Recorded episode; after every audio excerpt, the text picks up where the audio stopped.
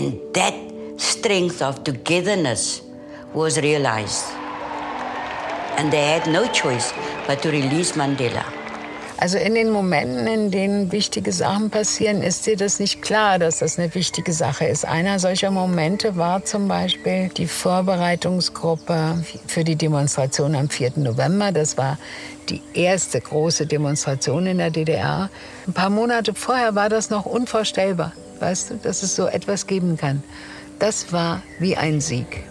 Ja, Leute, schön, dass ihr reinhört zu eurem Dissens-Podcast. Diese Woche sprechen wir hier über den Film Rise Up. Der Dokumentarfilm erzählt anhand von fünf Menschen und ihren Geschichten, wie man sich gegen die Ungerechtigkeiten unserer Zeit einsetzen kann. Ich habe mir Marco Heinig eingeladen. Er ist Co-Autor des Filmes und Mitglied vom Filmkollektiv Left Vision, das Rise Up zu verantworten hat. Mit ihm mache ich so ein bisschen Deep Dive in den Film, der bereits in den Kinos lief, aber dieses Jahr auch online erscheinen wird. Ich bin euer Host Lukas Andreka und ich wünsche euch viel Spaß mit Dissens.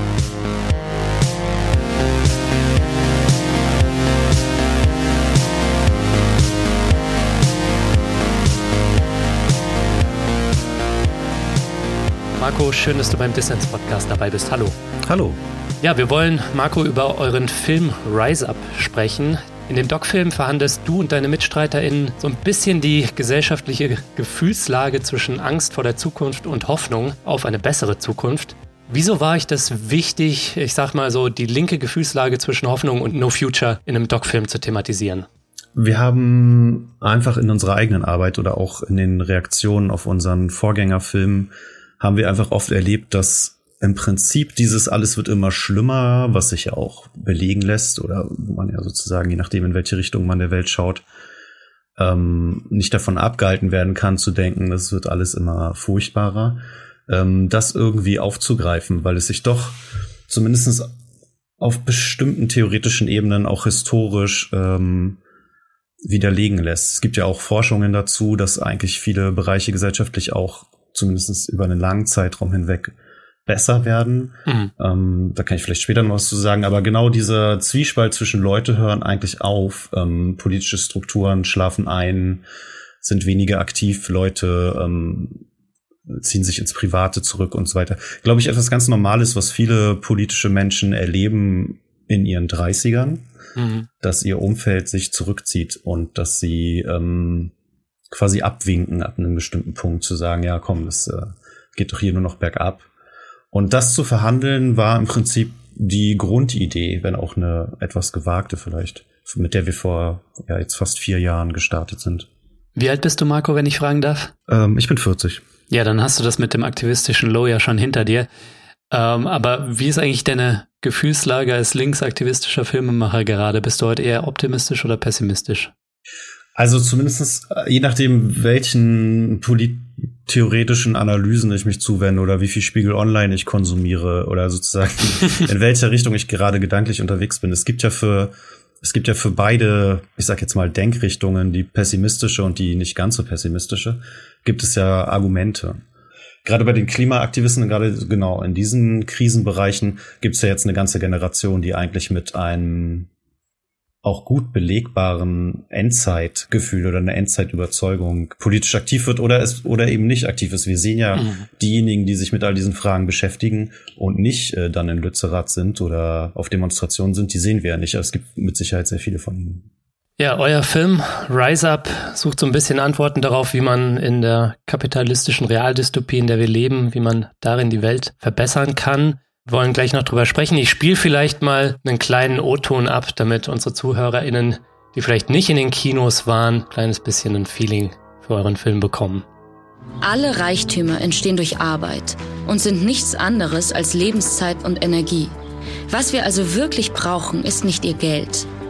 Was wir brauchen, ist unsere Zeit und ihre Zugänge. Ihre Zugänge zu Land, zu Wohnraum, zu Wasser und zu Bildung zu Patenten, Lizenzen und Energie. Wir brauchen die Werkzeuge, die es ermöglichen, dass unsere Zeit und unsere Energie nicht länger sinnlos auf die Konten der Milliardäre fließt und in Bullshit-Jobs versickert. Was wir brauchen, sind Systeme, die es ermöglichen, dass unsere Arbeit und unsere Zeit in Nützliches fließt, um ganz andere Reichtümer zu entfesseln. Wir brauchen kooperative Formen des Arbeitens und Wirtschaftens, die ihre Milliarden praktisch wertlos machen und unsere Leben großartig. Marco, das Ding, das ihr da gemacht habt, das ist fast so ein bisschen, könnte man sagen, wie so ein Werbefilm für die ökosoziale Revolution.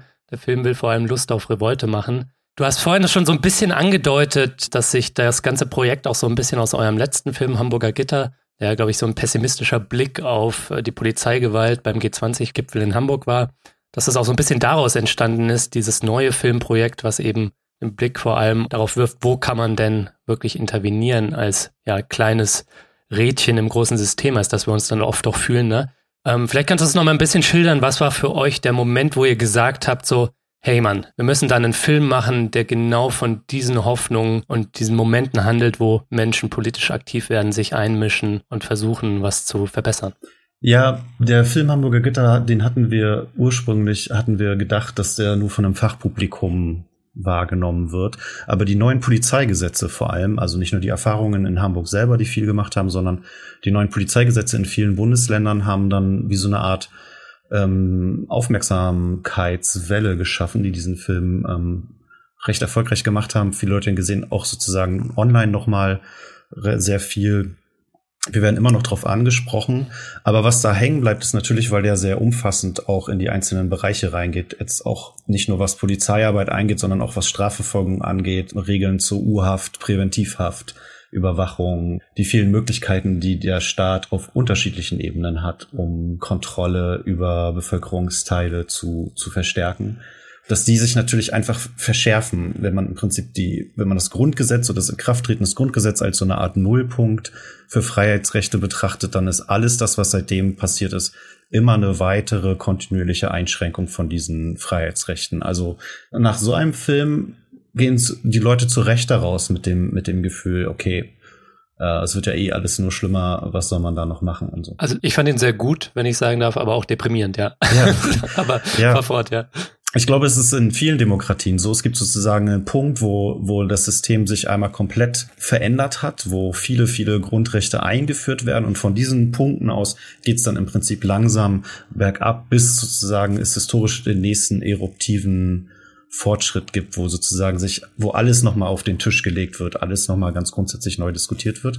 Und diese Beispiele gibt es eben auch. Wir haben ja jetzt auch mit Deutsche Wohnen enteignen. Wir wissen ja nicht, ob es ähm, umgesetzt wird, aber es gibt auch in anderen Ländern gibt es solche großen Erfolge, wo sich eine ähm, Wasserversorgung sozusagen wieder angeeignet wird oder ähnliche große Meilensteine, die ja tatsächlich dann den Diskurs und die Regeln, nach dem der Markt dann dort funktioniert und so weiter, komplett verändern. Das heißt, wir haben die Beispiele, wo Dinge sich ins Positive in, auf einen Schlag fast schon hm. umkehren und es gibt diesen, den wir über die Nachrichten jeden Tag wahrnehmen, diesen langsamen Niedergang sozusagen und in den verschiedenen Themen, für die man sich dann interessiert und dann sieht man, ah, da wird's schlechter, da wird's schlechter und so. Und das ist genau dieses widersprüchliche Verhältnis, in dem wir uns bewegen oder die wir, den wir versucht haben im Film zu diskutieren, insofern ein Film das überhaupt diskutieren kann, ist natürlich alles sehr kurzen Sätzen, sehr kurze Anspielungen. Der O-Ton, den wir gerade gehört haben, der spielt ja auf einen sehr großen theoretischen Bereich an, auf sehr viele verschiedene ähm, Ansätze und tut das sozusagen in wenigen Sekunden, handelt die so ab, als könnte man das so leicht dahersagen. Aber genau, andere Möglichkeiten hat man dann an der Stelle im Film auch nicht, kann quasi nur anpieksen. Hier und da einen kleinen Gedanken anpieksen, ja. Ja, der O-Ton, den wir gehört haben, das ist so ein bisschen eine sechste Protagonistin des Films, nämlich eine Erzählstimme, stammt aus deiner Feder, können wir gleich auch noch drüber sprechen. Äh, der Fokus des Films sind ja eigentlich äh, fünf AktivistInnen aus ganz unterschiedlichen Kontexten und es schaut auch weit über Deutschland hinaus, eigentlich globale Kontexte. Aber sag mir noch kurz, wenn ihr diese Widersprüche, ne, was wir am Anfang unter dem Stichwort ne, Angst vor der Zukunft, Hoffnung auf eine bessere Zukunft thematisiert haben, Jetzt haben ja ein paar Leute den Film schon in den Kinos gesehen und ihr wart bestimmt auch bei ein paar Screenings dabei, habt auch Fragen beantwortet oder habt schon Feedback eingeholt. Wie waren da denn so die Reaktionen drauf? Also das, was ihr euch wünscht nach äh, der deprimierenden filmischen Episode mit Hamburger Gitter, ist das jetzt vielleicht so ein bisschen eingelöst worden mit Rise Up? Ja, also äh, viel mehr, als wir uns hätten hoffen können. Also die Emotionen sind, sind sehr stark. Zum Teil Menschen, die danach zu uns kommen, sagen, ich habe geweint und ähm, ich will den noch dreimal sehen oder ich werde den all meinen Freunden zeigen und so weiter. Also es ist ähm, ein ganz anderes Gefühl, mit dem da rausgegangen wird. Nicht so sehr eins von einer investigativen Doku, wo man sagt, oh krass, habe ich alles nicht gewusst, ähm, sondern es ist eher so das Gefühl von, oh, okay, wow, wie schön oder äh, auch erschreckend und so weiter. Total abhängig davon, wie sehr Menschen bereits in politischen Feldern unterwegs sind. Desto mehr sie ohnehin in all diesen Bereichen sich bewegen und sich viel damit beschäftigen, desto weniger dramatisch empfinden sie Dinge, die dort gesagt werden. Vieles kommt ihnen natürlich sehr bekannt vor.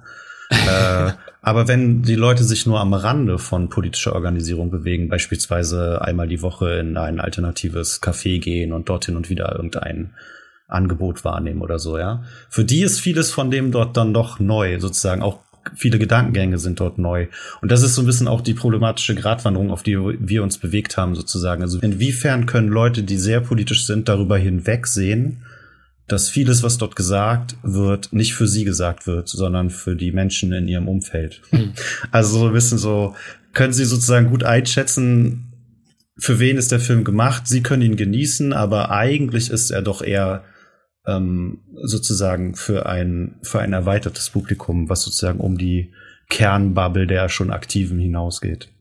Ja, voll. Ich meine, das ist was, was ich mit dem Podcast auch immer so als Balance, ja, striken muss. So irgendwie so, du weißt, okay, du hast da die antikapitalistische Bubble so und das bedient, glaube ich, auch euer Film, ne? Und gleichzeitig möchtest du natürlich immer auch ein breiteres Publikum erreichen, um Leute, die vielleicht auch noch nicht so politisch aktiv sind, ähm, ja auch mit gutem Content äh, zu füttern, sage ich mal, ne? Ja. Marco, der Film, der blickt ja weit über den deutschen Kontext hinaus.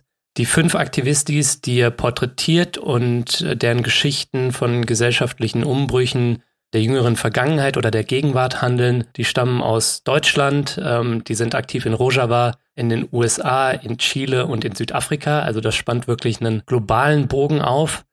Darunter sind, vielleicht erwähne ich sie jetzt gerade einmal, Shahida Issel, das ist eine Anti-Apartheidsaktivistin in Südafrika, Camilla Cacares, eine chilenische Feministin, Kali Akuno, ein schwarzer Antira-Aktivist aus Los Angeles, Marlene Sonntag, die sich aus Deutschland der kurdischen Frauenbewegung an der Grenze zwischen Syrien und dem Irak angeschlossen hat. Und Judith Brabant, die zur linken Opposition der ehemaligen DDR gehörte. Also sehr unterschiedliche Persönlichkeiten zum einen aus sehr unterschiedlichen Kontexten und gefühlt, wenn man den Film so schaut, denkt man sich so, okay, äh, ich hätte vielleicht die fünf gewählt, was dann vielleicht fünf andere sind. Also vielleicht sag mal, wie kam denn diese Auswahl zustande, genau dieser fünf Aktivistis, die da stellvertretend äh, ja für die linken Widersprüche in der Gegenwart stehen? Wir haben uns im Prinzip gefragt, welche ähm, welche Siege, welche unterschiedlichen Formen von politischen Siegen können wir ähm, uns für unsere Fragestellung anschauen, ähm, die da heißt, ob das hier alles noch was bringt oder ob man lieber sich ins Private zurückziehen soll. Und unter, genau, unter diesem, was könnte man sich dort anschauen? Und mhm. nur um das, wir hatten auch Dinge natürlich wie Sea-Watch mit auf dem, auf dem Zettel, Deutsche Wohnen, äh, so eine erfolgreich verhinderte Pipeline in Kanada. Wir hatten eine Zeitzeugin, wo es aus gesundheitlichen Gründen dann leider nicht mehr geschafft hat, die in der Resistance noch in Frankreich mitgekämpft hat und dann in antikolonialen Kämpfen in Nordafrika auch bewaffnet, aber auch medizinisch und so weiter, die weit über 90, äh, dann ging es leider nicht mehr. Also wir hatten unglaublich viele verschiedene Erfolgsgeschichten auf dem Zettel und haben dann im Prinzip schon geguckt, okay, wir wollen verschiedene Jahrzehnte, wir wollen verschiedene Kontinente, verschiedene Themen, verschiedene Methoden, also ähm, technisch äh, oder klassisch Protest oder bewaffnet ja, gerade gerade die Unterschiedlichkeit war sozusagen hier der Punkt, der zu dieser Zusammenstellung geführt hat. Und wir wollten keinen Film machen, der sich mit Kapitalismus beschäftigt und äh, in dem die USA nicht vorkommen. Hm. Insofern ist Kali eine, eine Ausnahme in dem Ganzen. Wir hatten erst überlegt, ob wir mit ihm sozusagen die Abwahl von Trump verhandeln wollen. Das wollte er dann selber nicht oder fand es irgendwie albern und äh, haben wir dann auch gelassen. Also ähm, eine Abwahl sozusagen ist kein, kein großer Fortschritt, auch nicht für die Bewegungen in den USA. Insofern ist, ist, fällt das so ein bisschen raus, aber war trotzdem interessant natürlich für uns, weil das, weil Kali ja viel mehr den Alltag der allermeisten Engagierten widerspiegelt. Er arbeitet halt so in seinen Projekten nicht vor sich hin, aber er ist sozusagen, da ist kein epochaler Umbruch am Horizont, sondern er tut einfach das, was was er für das Richtige hält in sein, mit seinen Möglichkeiten. Genau, so kam die Zusammenstellung im Prinzip zustande. Wir, uns war es auch sicht, äh, wichtig, dass wir, wenn wir das als Deutsche oder aus Menschen aus Deutschland so einen Film machen, dass wir nicht den rosa Elefanten, also die ähm, der Umbruch in der DDR, dass wir den nicht einfach ignorieren, als hätte es ihn nicht gegeben oder so. Mhm. Insofern, das war eine lange Diskussion, aber letztlich war es im Film und wir sind sehr froh darüber, weil wir auch von, ähm, von sehr alten Zuschauerinnen die 60, 70 oder älter sind, ähm, aus dem Osten und aus dem Westen, ähm, sehr positives Feedback dann auf den Umgang damit und auf äh, Judith äh, bekommen haben. So, also wir sind sehr froh darüber, dass wir das am Ende gemacht haben. Und es ist auch keine klassische, genau, passt ja auch nicht so ganz rein, hat man auf den ersten Blick das Gefühl. Und auf, auf der auf einer anderen Ebene passt es dann eben wieder doch. Ja, ich finde gerade Ihre Geschichte schon sehr gelungen. Es ist, glaube ich, sage ich mal, in der Bundesdeutschen oder in der Geschichte nach 1990 sind diese Stimmen, die die einerseits die Diktatur in der DDR quasi niedergerungen haben, aber die sich was anderes vorgestellt haben, ne? Ja. Nämlich eine linke, eine libertärsozialistische DDR oder ein libertärsozialistisches Deutschland, wie auch immer, aber nicht einfach nur einen Anschluss an die kapitalistische BRD äh, diese Stimmen, die sind, glaube ich, kaum gehört so, ne? Ja. Aber auch spannend zu sehen, äh, dass ihr tatsächlich viele andere Optionen auch hattet, ne? Also diese französische Resistance-KämpferInnen, wo das dann nicht geklappt hat anscheinend so und wo ihr euch dann irgendwie in der Recherche nochmal umorientieren musstet, so scheint es mir. Ja, wir hatten wirklich viele Sachen. Wir hatten auch zum Beispiel eine Insulinstiftung in den USA. Das klingt jetzt erstmal nach was ganz Kleinem. Wenn die allerdings, und das werden sie vielleicht demnächst sein, erfolgreich sind, dann wird das, ähm, ich weiß nicht, ob es Hunderte oder Tausende sind, die jährlich in den USA daran sterben, dass sie sich kein Insulin leisten können, aber es ist wirklich ähm, immens. Also das, was sie dort austüfteln in einem kleinen Team ähm, mit einer patentfreien Insulinlösung, bedeutet dann für sehr viele Menschen und auch für einen gewissen Teil des, des Gesundheitsmarkts in den USA eben dann auch einen Umbruch. Also solche Dinge hatten wir auch dabei, ja. Ja. Konnten wir nicht alle erzählen. Fünf ist eigentlich schon zu viel. Wir wollten eigentlich drei oder vier aber es sind dann fünf geworden. Die Redezeit nimmt dann halt sehr stark ab in äh, so einem 90-minütigen Film, die die Einzelnen haben. Da kann man dann immer nur sehr wenig erzählen. Gefühlt ist das, Marco, so die einzige Schwäche, die der Film hat, der den Leuten schon relativ nahe kommt, aber hier und da hätte ich mir dann gewünscht, so diesen Projekten, für die die Leute stehen und den Leuten selbst natürlich auch noch näher zu kommen, aber die Zeit ist dann begrenzt und das ist bei fünf Projekten, ähm, fünf Leuten dann hier und da dann, glaube ich, schon schwierig und kratzt dann vielleicht manchmal an der Oberfläche. Ja, es hätte als Serie vielleicht dann, dann eher funktioniert. ähm, es ist in Deutschland ganz schwierig zu finanzieren. Dokumentarfilmserien das ist als Format äh, noch komplett unterentwickelt ähm, in der Förderlandschaft und so weiter. Genau, sehr schwierig.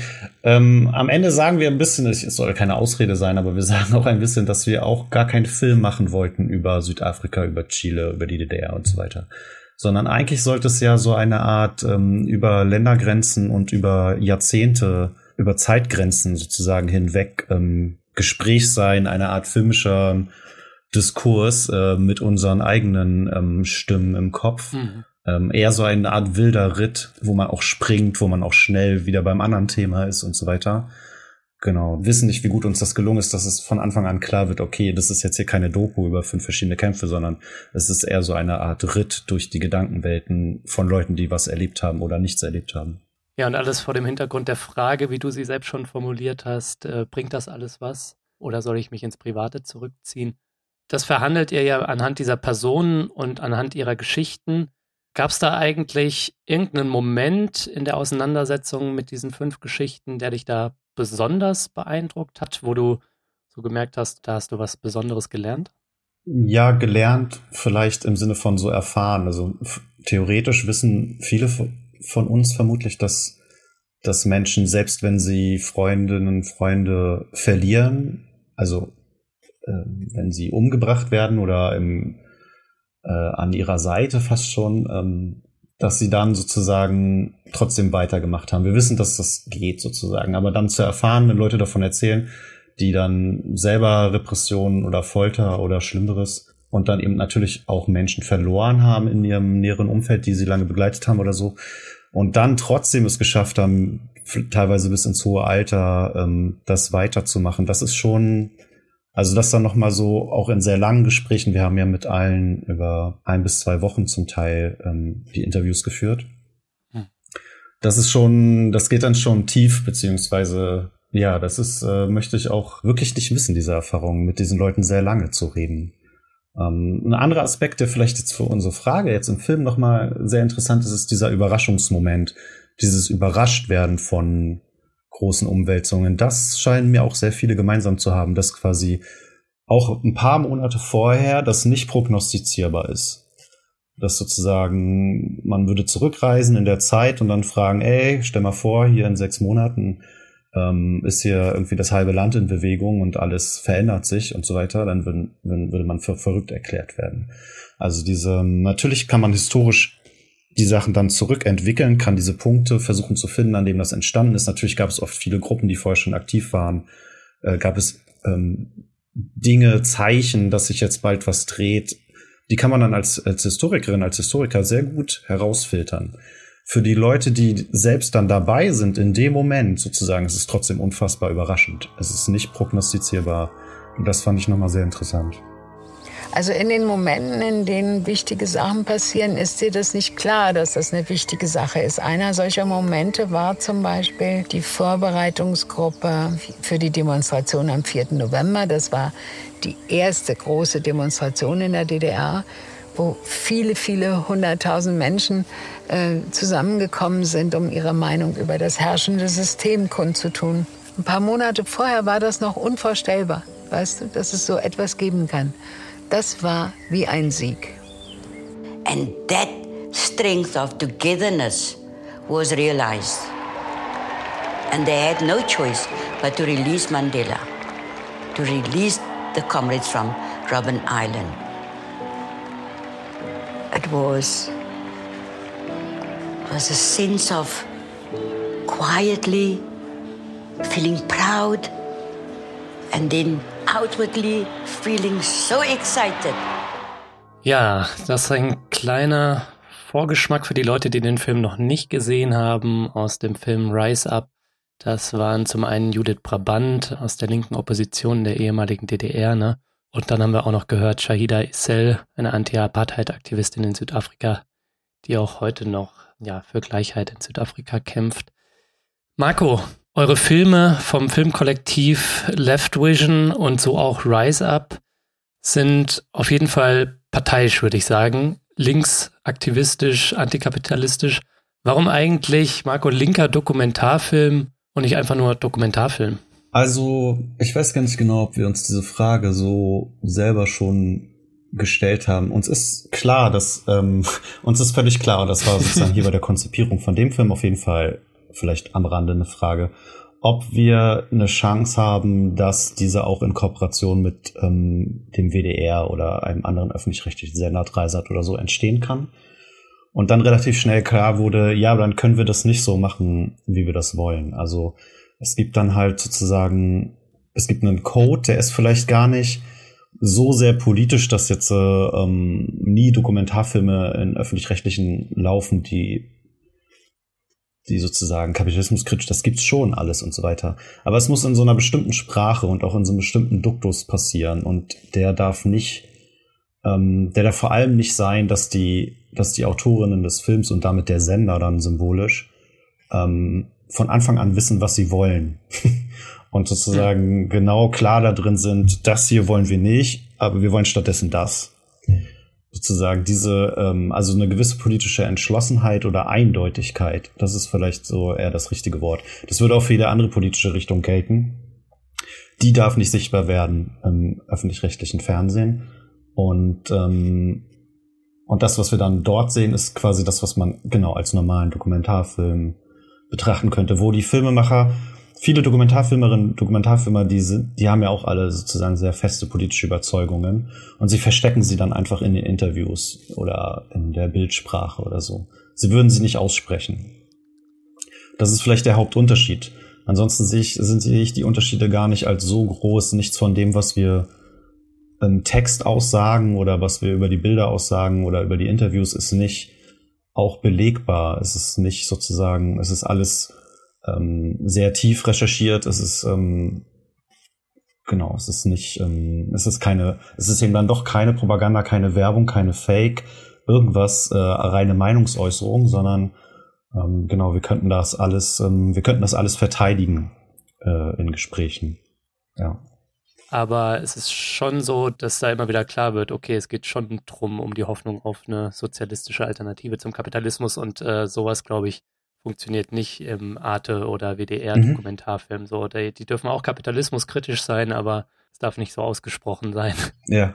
Aber gibt es trotzdem so eine dokumentarfilmische Tradition oder so oder Vorbilder, derer ihr euch bedient bei eurer Arbeit im Kollektiv? Oder? Ja, vielleicht ähm, dann eher aus den USA. Also ich fand ähm, oder mich hat lange beeindruckt, auch da habe ich noch gar keinen, noch gar nichts mit Film zu tun gehabt.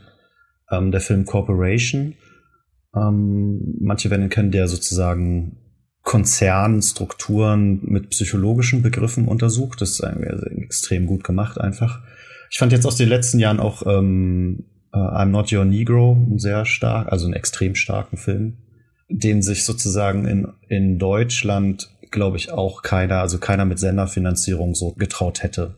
Also davon abgesehen, dass jetzt das Thema natürlich außerhalb der, der USA nicht hätte behandelt werden können, aber jetzt vergleichbar mit einem anderen Thema, man würde das Thema durch ein anderes Thema ersetzen. Die Art und Weise, wie das gemacht wurde, ist schon sehr avantgardistisch, sehr mutig, sehr eindeutig, auch sehr starke Positionen. Da wird überhaupt nichts ähm, zurückgehalten. Da gibt's schon Beispiele, aber die findet man eher nicht in Europa, würde ich sagen.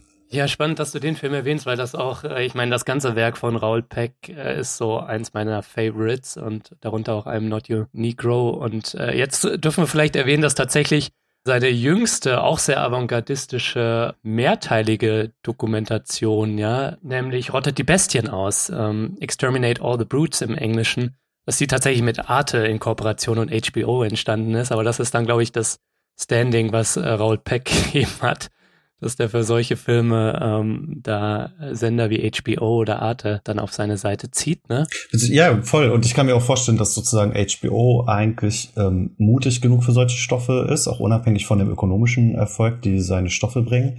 Und dann Arte eher das in Betracht zieht wegen HBO. Also sozusagen, dass das Arte halt auch gerne wie HBO wäre. So funktionieren dann auch ja. das auf der Management-Ebene sozusagen. Und dann nimmt man das gerne mit. Und dann ist der Inhalt gar nicht mehr so interessant.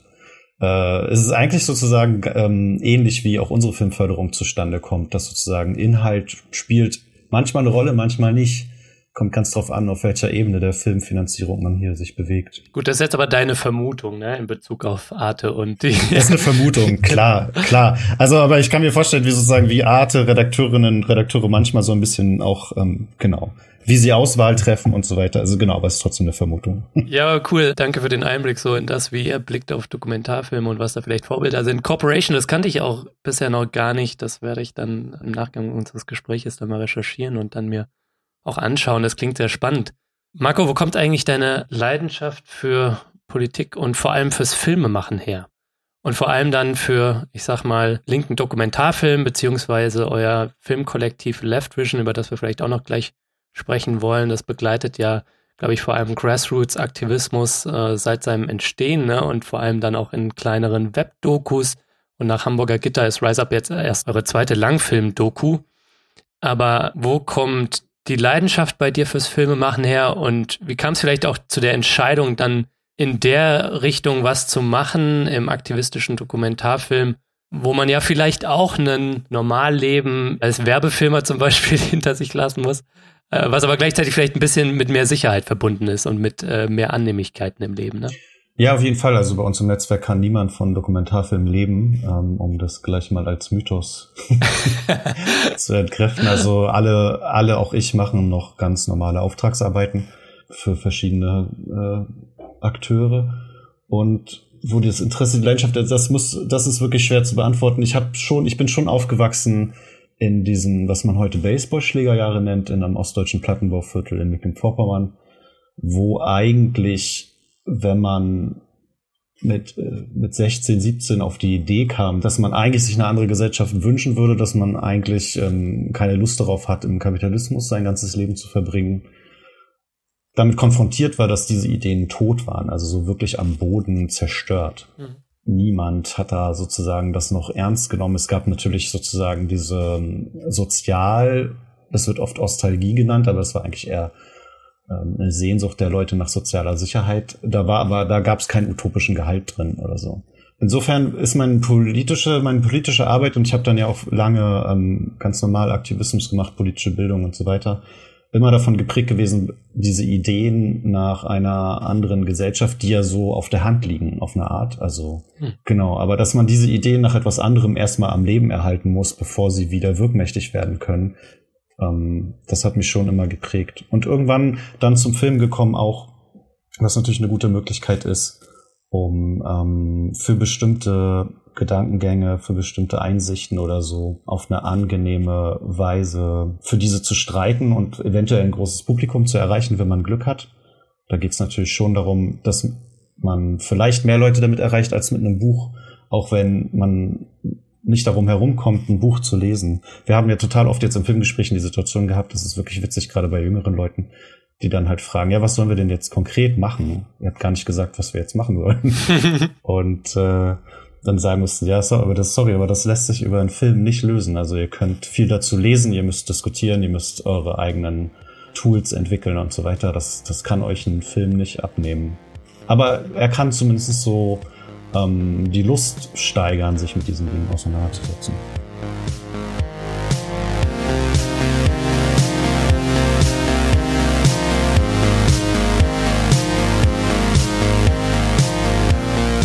So Leute, ich möchte die kurze Pause hier nutzen für eine kleine eher unerfreuliche Nachricht. Ich bin Corona-positiv. Nach drei Jahren Pandemie hat es mich jetzt das erste Mal auch erwischt. Der Test mit fettem roten Strich liegt gerade neben mir. Äh, ja, meine Freundin hat es auch schon komplett zerlegt ähm, und mein kleiner Sohn, der Jakob, der ist fünf Monate hier alt, ähm, der hat jetzt auch gerade Fieber und äh, alles nicht so schön. Ähm, genau, ihr hört es vielleicht auch an meiner Stimme, die ein bisschen belegt ist. Äh, Wenn es so läuft wie bei meiner Freundin, dann haut es mich jetzt auch noch aus den Latschen. Deswegen wird es ähm, nächste Woche keine Dissens-Folge geben. Ich muss nämlich das Interview jetzt ähm, Ende der Woche canceln. Zum einen in Erwartung, äh, dass es mich jetzt noch richtig erwischt und natürlich auch, weil ich mich um Jakob und ja auch Anna kümmern möchte. Ähm, ich hoffe auf euer Verständnis. Viele Leute da draußen denken, ja, steht ein Riesenteam hinter Dissens und das ist aber gar nicht der Fall. Ich mache den größten Teils alleine, diesen Podcast hier. Und da kann das eben schon mal passieren. Ähm, ich hoffe auf euer Verständnis, wie gesagt, und als kleinen Ersatz vielleicht spiele ich nächste Woche eine Folge von der Was tun Crew, also von Inken und Valentin. Die hatten wir ja schon ein paar Mal hier im Podcast und wir wollen in Zukunft unsere Koop auch so ein bisschen vertiefen. Und die springen da für mich ein. Danke an dieser Stelle an euch. Ähm, genau, und wenn alles glatt läuft, wovon wir jetzt auch erstmal ausgehen, dann bekommt ihr mich wieder am 22. Februar zu hören und dann auch mit einer ja ganz wunderbaren Folge voraussichtlich, nämlich habe ich bis dahin mit Ulrike Hermann gesprochen, die ein spannendes Buch dazu geschrieben hat, dass Kapitalismus und Klimaschutz nicht vereinbar sind und wie wir aber auch aus dem Kapitalismus raus in eine Postwachstumsökonomie kommen. Ja, da dürft ihr schon gespannt sein. Jetzt geht's aber erstmal weiter mit Marco Heinig und dem Dokumentarfilm Rise Up.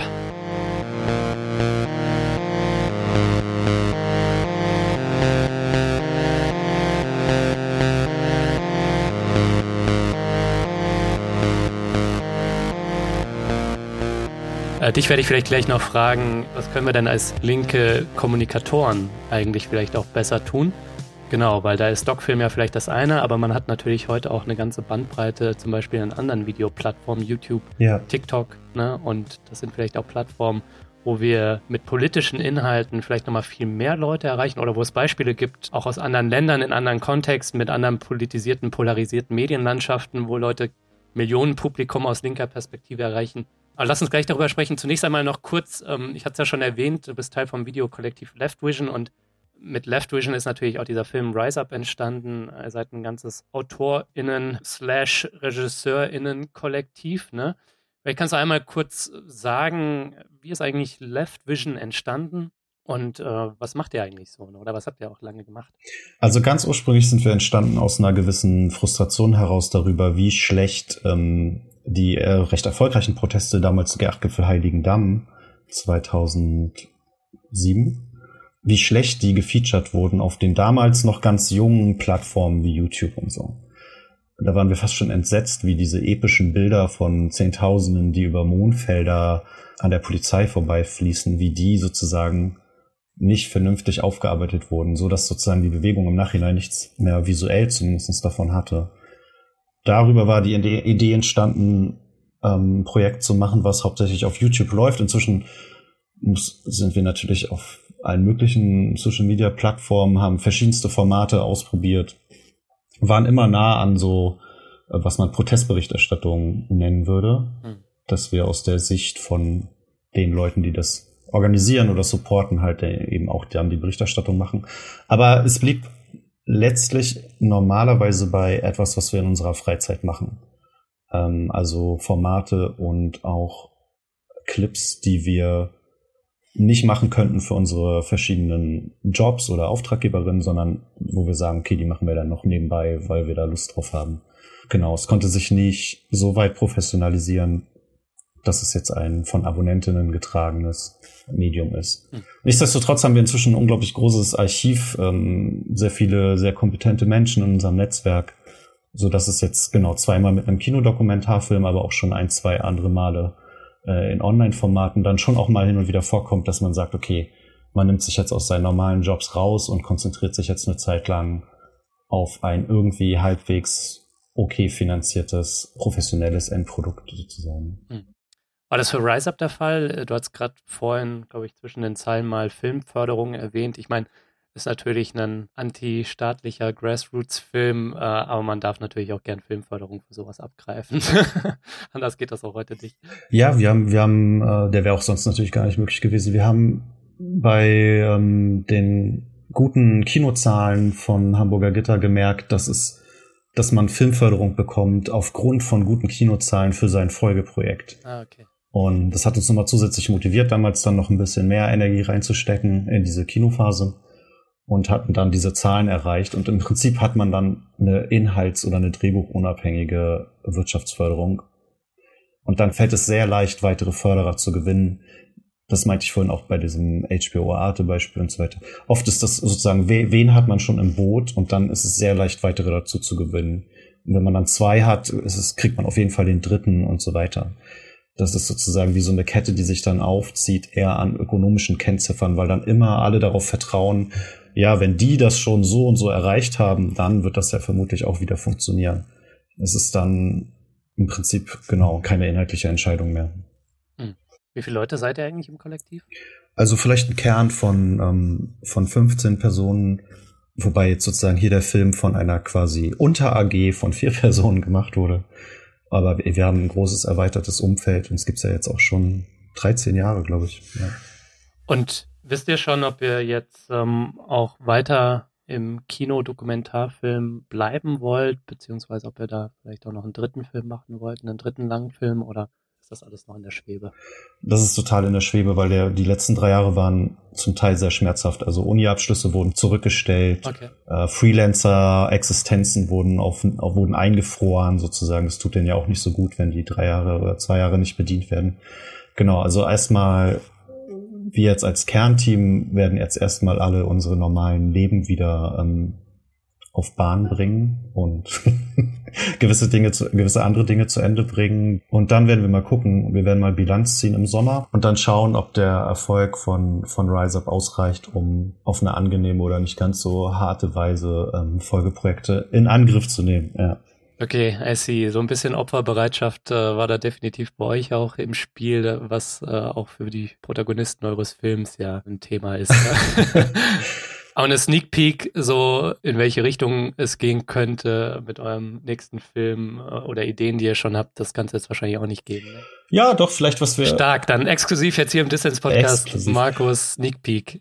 Hau raus. Also es gibt zwei Bereiche, an denen wir schon lange rumdenken. Das eine ist, uns nochmal ganz tief äh, damit zu beschäftigen, was ähm, der bewaffnete Kampf mit Menschen gemacht hat, die in ähm, äh, Bewegungen oder Gruppen aktiv waren, die sich entschieden haben, äh, gewaltförmig vorzugehen gegen die Verhältnisse oder gegen einen Okkupator oder wie auch immer. Da nochmal nachzubohren, ob man da jetzt nochmal mehr mit Leuten in Irland, im Baskenland, in Deutschland äh, von der RAF oder also dieser ganze Bereich, ähm, diese Entscheidung quasi sich zu bewaffnen, die interessiert uns doch auch nochmal intensiver in den Blick zu nehmen. Ein anderes Feld, was auch interessant wäre, wo wir viel dran rumüberlegt haben, auch in den Vorrecherchen für Rise Up, sind sozusagen diese Demokratie- und gesellschaftszersetzenden Prozesse, die von sehr reichen Akteuren gestartet werden, sei es jetzt im Bereich Privatstädte, mhm. so neoliberale Utopien, die da verfolgt werden, oder im Bereich ähm, Technologie, Medien, Fake News. Es gibt ganz, ganz verschiedene Segmente, ähm, wo sehr, sehr wohlhabende Akteure im Prinzip daran arbeiten, demokratische Gesellschaften erstmal zu zersetzen, bevor dann was auch immer ihre Utopie ist eine reine marktbasierte oder reine ähm, kapitalbasierte Gesellschaft hochzuziehen. Ähm, da müsste man eigentlich mal länger ähm, sich mit beschäftigen, auch filmisch super spannend. Aus meiner Sicht macht zweiteres.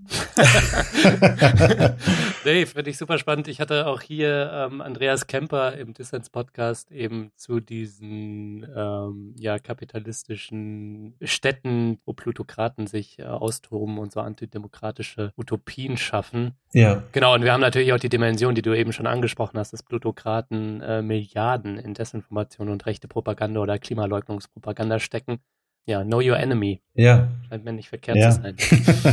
Bringt mich jetzt so ein bisschen zu dem Punkt, über den ich jetzt auch noch kurz mit dir quatschen wollte, weil ich ja auch selbst ein linkspolitischer Medienmacher bin mit meinem Podcast hier, ne? Und ihr ja auch mit recht gutem Erfolg äh, linke Dokumentarfilme macht. Also euer Film Hamburger Gitter hat, wenn die Zahl korrekt ist, vielleicht ist es ja auch höher, aber kannst mich dann korrigieren, 30.000 Menschen, glaube ich, in den Kinos erreicht. Kommt das so ungefähr hin? Ja, offiziell, die wir nachweisen konnten. Wir gehen eher von genau ein bisschen mehr aus, aber ungefähr, ja. Ja. Okay, ja. so wie bei, bei Demo-Zahlen. So, das sind die offiziellen Zahlen, wir gehen von ein bisschen mehr aus. Und alles, was ich jetzt sage, kommt von jemandem, der mit seinem Podcast im Vergleich jetzt zu öffentlich-rechtlichen zum Beispiel oder äh, vor allem Videoformaten äh, der sehr bescheidene 5000 Menschen im Schnitt äh, pro Folge erreicht, ja, und da bin ich auch super happy drum, ne? Jeder Mensch, den man mit einem coolen Inhalt erreicht, ist, äh, ist, ist, ist gut, ja. Klar. Aber worüber ich schon ab und an oder recht häufig nachdenke, ist eigentlich, wie kriegen wir gerade in der jetzigen Situation einfach noch mehr Menschen? Ja. Gerade mit Blick auf Videoinhalte, da lässt sich natürlich über Plattformen wie YouTube oder TikTok heute ein viel, viel größeres Publikum, viel, viel niederschwelliger, viel, viel schneller, viel, viel viraler etc. pp. erreichen als jetzt übers Kino. Ne? Und ihr kommt ja eigentlich auch von YouTube. Deswegen wollte ich dich mal fragen, irgendwie diskutiert er das vielleicht auch, welche Rolle Plattformen, gerade auch wie TikTok, für politische Bildungs- und Videoarbeit spielen? Und die spielen natürlich eine Rolle und sie werden ja auch bespielt von, gerade auch von Initiativen, Deutsche Wohnen und Co. enteignen ist so ein Beispiel, ne? Das findet, findet man auch auf TikTok aber jetzt gerade auch für eure Arbeit, ne? Und ob man nicht vielleicht viel mehr noch in diese Richtung muss, um noch mehr Menschen zu erreichen. Ja, auf jeden Fall. Wir diskutieren das immer schon die ganze Zeit äh, mit jedem Auftauchen einer neuen Plattform und wir sind uns des Mangels des Mangels unserer Medienarbeit auch bewusst, dass wir keine Protagonisten haben, keine Gesichter, keine ähm, Personen, mit denen man quasi Art digitale Freundschaften Verbundenheitsgefühle entwickeln kann oder was auch immer. Mhm. Und dass das natürlich der Schlüssel ist, sowohl auf TikTok als auf Instagram, als auch bei YouTube schon der Fall war. Das, ähm, und auch bei vielen Podcasts natürlich. Und dass wir da eigentlich, ja, vielleicht auch ein bisschen ähm, nachlässig waren, uns zu vernetzen mit Akteuren, die diese Protagonisten vielleicht wären. Und wir dann eher im Hintergrund redaktionell oder technisch supporten könnten. Da müsste man mehr machen, wir, wir stoßen da regelmäßig natürlich einfach an die Grenzen unserer Zeitbudgets mhm. irgendwie. Ähm, ich meine, die Filme wären, die Filme wären online dann auch, auch nochmal im sechsstelligen Bereich. Also beim jetzigen wissen wir es natürlich nicht, aber ähm, beim letzten war das so und auch bei anderen ähm, längeren Produktionen, die dann eher so 20, 30 Minuten oder so, was wir auch schon hatten. Da kommen wir dann auch in den sechsstelligen Bereich, das ist dann schon okay. Kino ist besonders, bei Kino ist so ein ganz spezieller Indikator. Erstmal guckt so gut wie niemand Dokumentarfilme im Kino. Das heißt, dieser Punkt, ins Kino zu gehen und dann sehr viel Eintritt zu bezahlen, sagt ganz viel aus. Also das klingt wenig, aber es ist, ähm, es ist quasi ein wichtiger Indikator, weil der so eine Art Grund, funktioniert der Stoff oder nicht, sehr gut zum Ausdruck bringt. Leute erleben es im Kino natürlich auch nochmal anders. Man kann viel mehr in den Bildern entdecken als bei sich auf dem Laptop. Wollte gerade sagen, es ist ja auch eine viel intensivere Auseinandersetzung als so ein Reel auf TikTok. So, also es kommen, glaube ich, mehr Leute verändert aus dem Kino und, und packen dann was an, ne? was ja auch so ein bisschen die Message eures Films ist, als wenn sie das jetzt in einem Schnipsel auf TikTok sehen würden. Genau. Es gibt keine Ablenkung und es gibt fast so eine Art, ähm, ich will nicht sagen Zwang, aber es gehört zum guten Ton, danach drüber zu reden. Ja, ja. Das ist sozusagen, all das macht äh, sozusagen das Kino, ähm, die Kinogeschichte besonders. Deswegen versuchen wir jetzt auch noch bis zu dem Online-Start im Sommer, äh, in, also jetzt im jetzt ersten Halbjahr werden wir noch mal massiv ähm, ich weiß gar nicht, ob wir schon in einer Zeit für so einen Werbeblock sind oder so. Aber wir werden massiv. Doch, darfst du raushauen. Mit, genau, wir werden mit verschiedensten Gruppen, Initiativen, Netzwerken und so weiter darüber reden, ob sie nicht einen guten Ort haben, um den nochmal zu zeigen, den Film und zu diskutieren in ihren Kneipen, Camps, Konferenzen, Räumen, wie auch immer. Also da werden wir vieles möglich machen, nochmal massiv ähm, versuchen zu motivieren, dass dieses Tool zu nutzen. Wir haben diesen Film tatsächlich auch ein Stück weit als, ja, er kann eben auch ein Tool sein, um ins Gespräch zu kommen, um Leuten Energie zurückzugeben und so weiter. Und da ähm, gibt jetzt noch ein halbes Jahr Zeit für. Natürlich kann man das danach auch noch machen, aber nach dem Online-Start ähm, ist sowas dann doch immer noch schwieriger genau Veranstaltungen durchzuführen.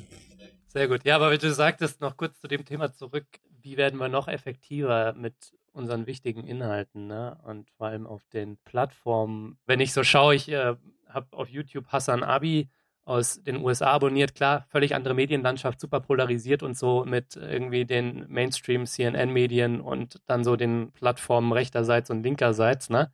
Und der erreicht halt mit seinen YouTube-Videos halt wirklich ein Millionenpublikum im Monat, so mit dezidiert äh, sozialistischen Inhalten so. Ja. Mir schwebt ja auch manchmal vor, so ein bisschen auch mehr noch in die Richtung Video zu denken mit Content so, weil Podcast ist schön und gut, hat eine committete Followerschaft. Aber wenn ich mir anschaue, was zum Beispiel öffentlich-rechtliche, gerade die jungen Formate mit Funk und so, was die auf Social Media an Leuten erreichen und was man eben potenziell da erreichen könnte, es ist halt einfach so viel mehr, ne? Und die Masse macht es halt dann vielleicht auch am Ende. Die Potenziale sind da und äh, was am ehesten sind die Synergien. Also sozusagen die erfolgreichen Formate von Funk ziehen ja die weniger erfolgreichen mit hoch. Mhm. Auch das, was ja sozusagen Rechte in der rechten Medienlandschaft sozusagen, was sie jetzt mehr und mehr begreifen, ist, dass die sich, ähm, was sie gerade während Corona gelernt haben, dass sie sich gegenseitig so viel Publikum zuspielen können, das ist quasi kein, ich gebe mein Publikum ab an, an, an eine Konkurrenzperson oder, oder Gruppe, sondern ähm, dass das sich, dass das wieder zurückspielt. Also diese ähm, sich gegenseitig auf den Plattformen zu stärken, was ja viele YouTuberInnen, die nichts mit Politik zu tun haben, äh, seien es jetzt Gamecaster oder Schminkkanäle oder so, was die auch verstanden haben, die sich alle permanent gegenseitig einladen und so ihre Kanäle mhm. hochziehen. Das gibt es in der linken Bubble fast gar nicht. Und ich glaube, da gibt es ein großes Misstrauen, auch ein Misstrauen gegenüber Selbstdarstellung, was auch unnötig ist, weil letztlich ähm, geht es auch um Unterhaltung immer ein Stück weit. Es gab jetzt auch zum Beispiel die härtesten Kritiken an unserem Film, gab es auch in, in so linken Blättern, mhm. die ähm, Was kam da so? Manchmal fast das Gefühl mit einer gewissen Bösartigkeit sozusagen über, über diese zweifelnde, ähm, emotionalen Text manchmal so ein bisschen hergefallen sind, weil sie es nicht gewöhnt sind, weil sie nicht glauben, dass man das braucht für einen guten Film. Ich weiß nicht genau, was ihre Motivationslage war. Es wurde einfach nicht das gesagt, was sie immer schreiben, und das war vielleicht auch Grund genug, das richtig, richtig ähm, furchtbar zu finden alles. Also da, da gibt es ein Missverständnis oft darüber, welche Rolle Medien haben sollten in der Linken und ähm, wie sie auch gemeinsam sozusagen so ein Publikumsfeld erschließen könnten. Es gibt gruseligerweise diese Debatten und auch diese Strategien in einem sehr ausgeprägten Maße auf, ähm, bei der Rechten die da ihre Alternativplattform eigentlich ein Jahr nach der anderen hochziehen. Naja, da werden wir in Zukunft äh, besser werden müssen. Weil du es gerade jetzt schon angesprochen hast, äh, spiele ich doch jetzt doch noch ein kleines Snippet aus dem Film ein, nämlich äh, die Erzählstimme, die hatten wir vorhin schon erwähnt, die quasi gewissermaßen sechste Protagonistin des Films, mit der man sich als Betrachter dann auch ähm, schnell entsprechend identifiziert weil sie sehr subjektiv äh, so schwankt zwischen eben Fragen, Zweifeln, zwischen Angst vor Veränderungen und Mut zur Veränderung, zwischen irgendwie der Apathie, die wir kennen, sich ins Private zurückziehen und aber auch eben das Aktivwerden, ne? zwischen Vereinzelung und Solidarität letztendlich. Ne? Ich weiß nicht mehr genau wann, Aber irgendwann habe ich einfach Ja gesagt. Ja zum Bürojob, Ja zu Überstunden und zum grünen Gewissen. Ja zu Amazon Prime, zum Hybridauto und zur offenen Wohnküche mit Brotbackautomat. Ja zu nachhaltigen Aktien, zu Yoga und zum iPhone. Ich habe Ja gesagt zum Biorotwein aus der Region und habe Angst, dass es inzwischen zu spät ist, um noch Nein zu sagen.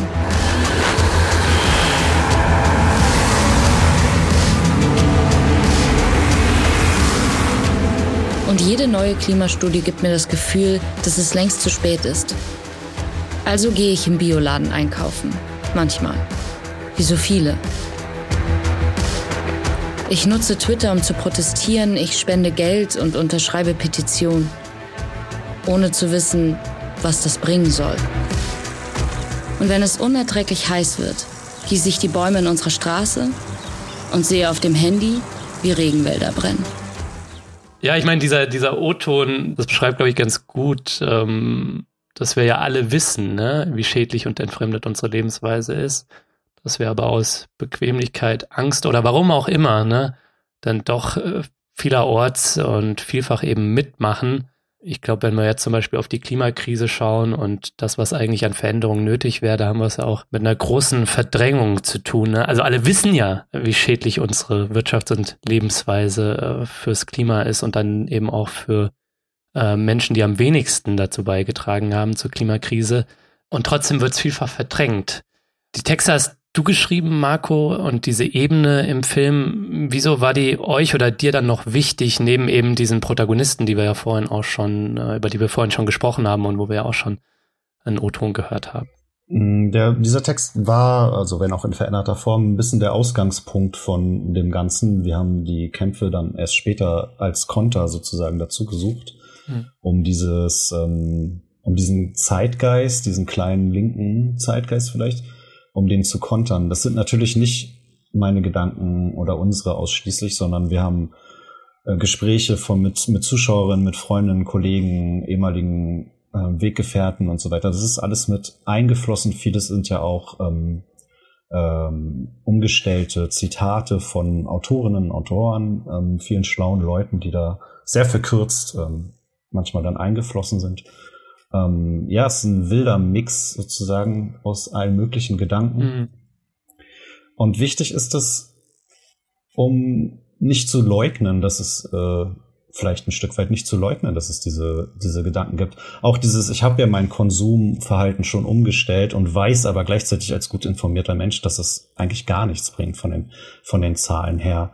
Wenn irgendwie ähm, ein Braunkohletagebau so viel Trinkwasser verbraucht, wie die ganze deutsche Bevölkerung in, in zwei Jahren verduscht, ähm, dann, dann kommt einem das alles albern vor. Zu Recht auch, wenn man die Zahlen sich dann anguckt. Ähm, genau, aber in dieser, in diesem, in dieser Gedankenschleife hängen, glaube ich, sehr viele Menschen drin, und zwar unabhängig davon, wie gut informiert sie sind.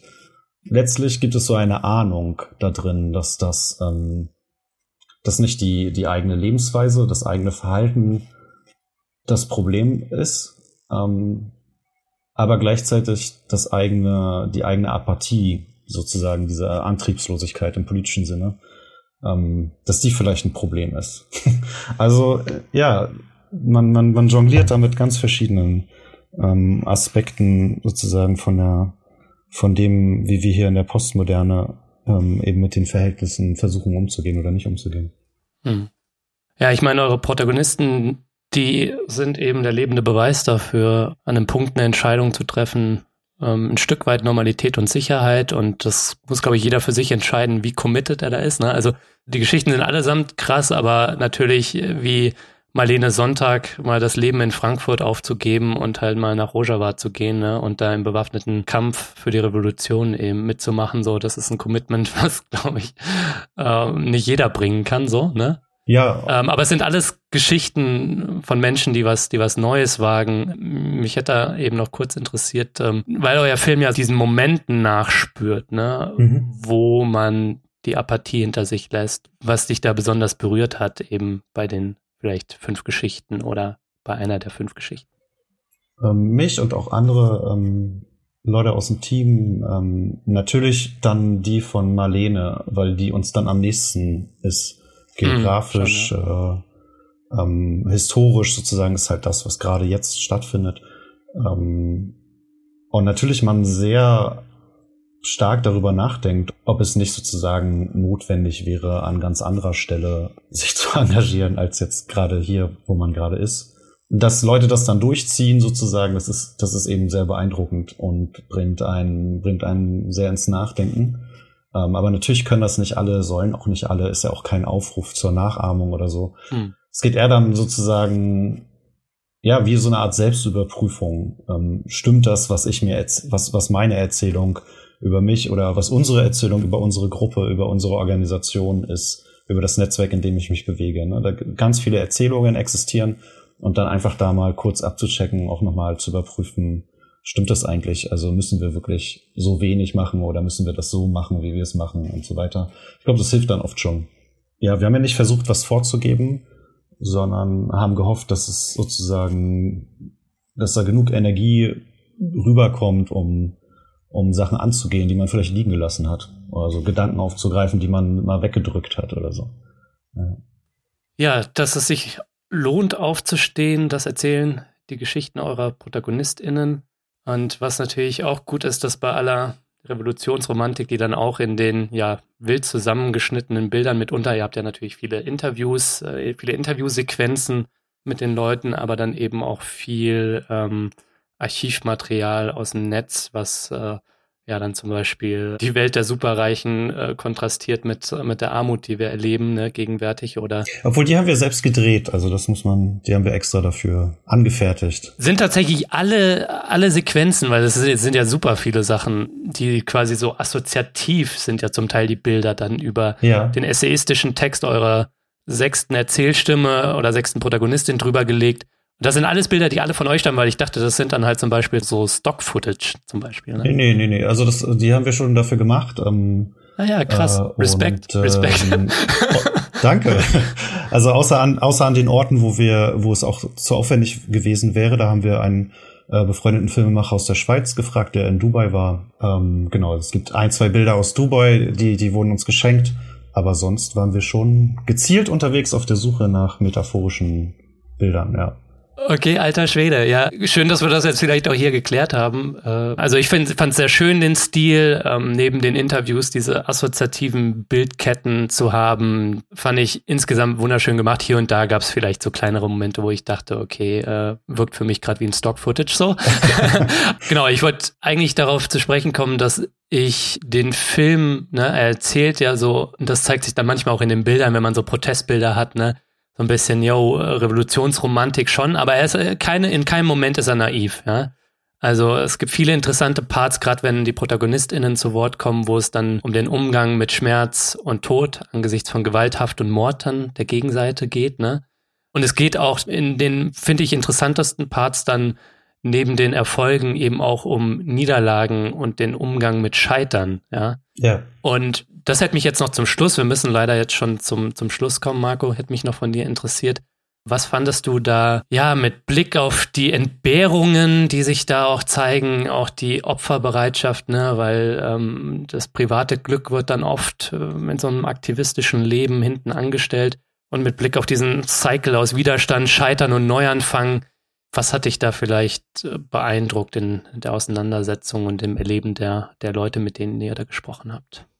Ja, vielleicht, dass, dass es uns hier und da ähm, gelungen ist, sie daran zu erinnern, dass sie ähm, krasse Sachen hinbekommen haben. Also, dass sie unter absurden Umständen manchmal was organisiert haben, was dann einfach, ähm, also wirklich ganz klassisch organisiert, wie diese 4. November-Demonstration, die einfach ganz normal organisiert wurde, ähm, in einer Diktatur organisiert wurde sozusagen. Ähm, also unter irgendwie Geheimhaltung oder dann später halt halb offen und dass das dann Schlüsselmomente wurden, die dann in Geschichtsbüchern standen, die wirklich ähm, viel ausgelöst haben. Ähm, weil das hatten sie oft vergessen, sozusagen. Gerade Shahida hat lange nicht drüber geredet, hat über viele Dinge lange nicht nachgedacht. Es gibt auch eine Stelle im Film, wo sie sagt, das hat sie ihren Kindern nie erzählt und so weiter. Das stimmt auch. Ihre Kinder waren dann an dem einen Abend noch da und dann haben sie zum ersten Mal seit Ewigkeiten über all das geredet. Ähm, Protagonistinnen, Menschen, die sich engagieren, vergessen viel zu schnell, was sie eigentlich schon hingekriegt haben, das nicht erreichte oder das, was sich die Gegenseite wieder zurückgeholt hat. Sozusagen, es gibt ja dann immer auch wieder Landgewinne des Gegners, wie auch, wie auch immer der stattfindet. Das überschattet viel zu schnell. Also all das, was man nicht erreichen konnte, überschattet viel zu schnell ähm, das, was sie dann doch schon hingekriegt hatten oder haben. Und es war, war sehr bewegend zu sehen, dass, dass wir sie zumindest hier und da daran erinnern konnten, dass sie wieder aus ihrer Erinnerung hervorkramen konnten. Ähm, was verschütt geht dann über die Zeit unter all dem, was, was dann alles noch gesellschaftlich problematische dann danach noch abläuft im Prinzip. Hm. Ja, das vielleicht als eine, eine Sache. Ja, sehr schön. Ähm, ich möchte auch ähm, unsere Zuhörerinnen äh, entlassen mit einem kleinen nochmal Snippet aus deinem, aus eurem Film, der genau das thematisiert. Bringt das eigentlich alles was bei all den Niederlagen? Der O-Ton ist von äh, einem eurer Protagonisten, Kali Akuno, ähm, der Antira-Aktivist aus Los Angeles ist. Bevor ich den abspiele, Marco, möchte ich dir noch herzlichen Dank sagen und alle Menschen da draußen natürlich dazu einladen, den Film sich anzuschauen. Aber an dieser Stelle erstmal, Marco, danke dir. Sehr gerne, vielen Dank. I've had moments where I felt defeated, but you know, I've, I've always been under the notion, was always it, it trained, particularly by my grandmother, my father's mother. If you're alive, you ain't defeated.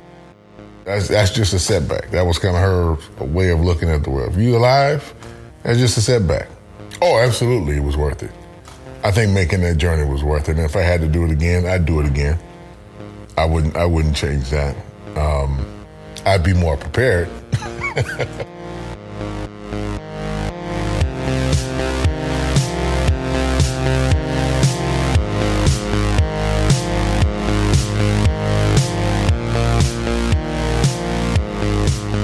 Ja, Leute, das war der Dissens Podcast für diese Woche. Schön, dass ihr dabei wart. Mein Gast war Marco Heinig vom Left Vision Filmkollektiv. Wenn ihr euch für deren Film Rise Up interessiert, dann schaut doch mal in die Show Notes, da habe ich alles Wissenswerte verlinkt. Und vergesst nicht, damit ich Dissens weiterhin für alle da draußen kostenlos machen kann, bin ich auf euren Support angewiesen. Erzählt allen Leuten von Dissens, hinterlasst positive Bewertungen auf den Plattformen und wenn ihr könnt, dann werdet doch Fördermitglied. Alles klar, wir hören uns dann wieder am 22. Februar mit einer neuen Folge Dissens. Wie gesagt, ich muss mich jetzt erstmal um meine eigene Corona-Infektion kümmern und auch um meine Familie. Ich hoffe auf euer Verständnis. Als kleiner Ersatz gibt es nächste Woche dann eine Folge mit der Was tun Crew. Ja, bleibt mir nur noch zu sagen, danke euch allen fürs Zuhören und bis zum nächsten Mal.